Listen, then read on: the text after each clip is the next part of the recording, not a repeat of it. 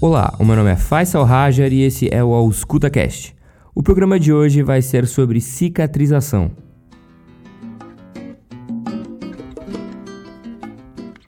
Então esse tema vai ser dividido em dois programas. Nesse primeiro, a gente vai falar um pouquinho sobre a, o início da história da cicatrização e passar para alguns conceitos básicos. Depois, a gente vai comentar no outro programa sobre alguns aspectos mais detalhados desse processo. Então vamos lá.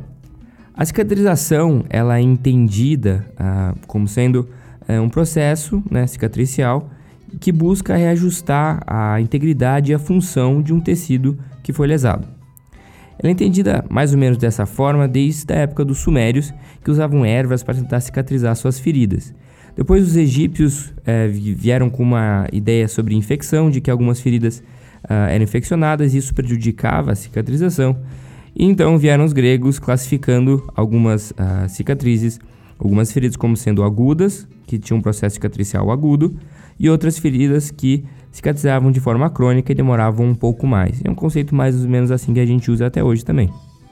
E com o advento da asepsia cirúrgica, é, promovida por Lister, viu-se que, que quando ele passava fenol nos seus instrumentos cirúrgicos, as feridas que tinham sido feitas, as incisões, elas cicatrizavam de uma forma melhor. Certamente a cicatrização é uma ciência muito complexa que ainda não foi totalmente decifrada, mas existem alguns pontos que a gente conhece. Então, como a gente disse, o processo cicatricial tem como objetivo fornecer uma integridade nova e função ao tecido que foi lesado. Existem várias fases básicas da cicatrização. Dentre elas tem uma fase inflamatória, uma fase de migração celular, proliferação celular, deposição de matriz e uma remodelação. Mas a gente pode resumir em três grandes processos: uma fase inflamatória, uma fase proliferativa e uma fase de maturação.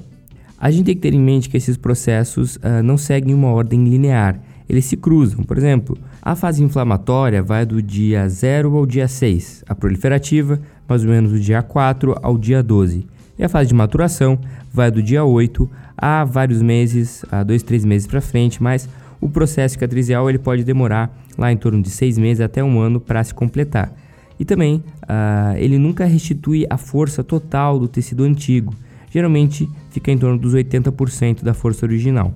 Então, quando há uma quebra de barreira, uma, uma lesão é formada, nosso próprio corpo ele tem como uh, mecanismo uma hemostasia, acontece uma vasoconstrição local pela liberação de vários fatores que obviamente visam a minimizar a perda de sangue.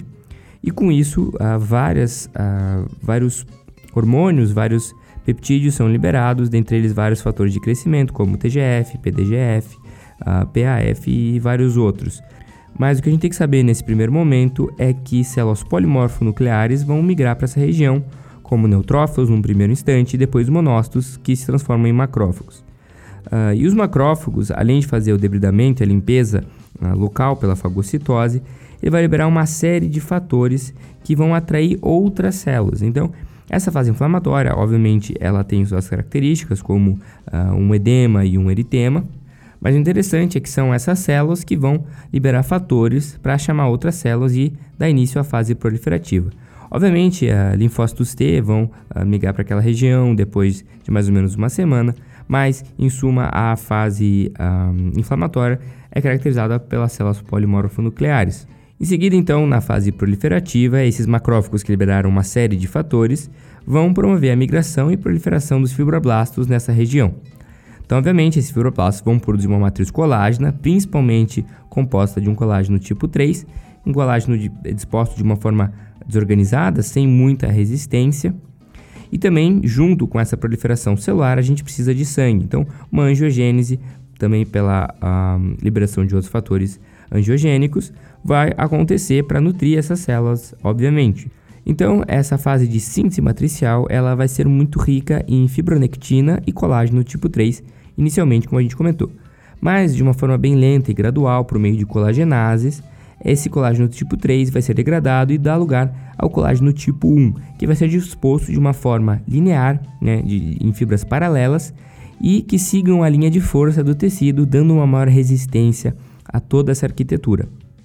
E é o nome desse processo em que uh, ele vai lentamente sendo uh, modificado e aprimorado, a gente chama de fase de maturação, que pode demorar, como a gente tinha falado, uh, vários meses.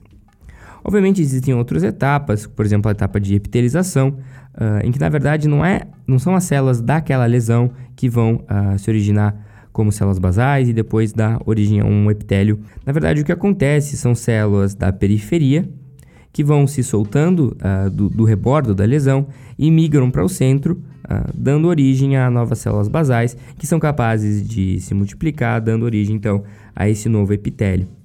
Obviamente, em alguns tecidos isso vai ser mais eficiente, outros tecidos uh, mais extensos não há como ocorrer a epitelização de uma forma muito eficaz no centro da ferida. Bom, esse foi nosso primeiro programa sobre a cicatrização. Se você gostou, compartilhe com seus amigos e com seus colegas e curta a gente nas redes sociais, no Facebook e no Instagram, auscultacast. Esse programa foi feito por mim, Faisal Rajar e pelo Nicolas Najar. Fique atento para o próximo Ausculta.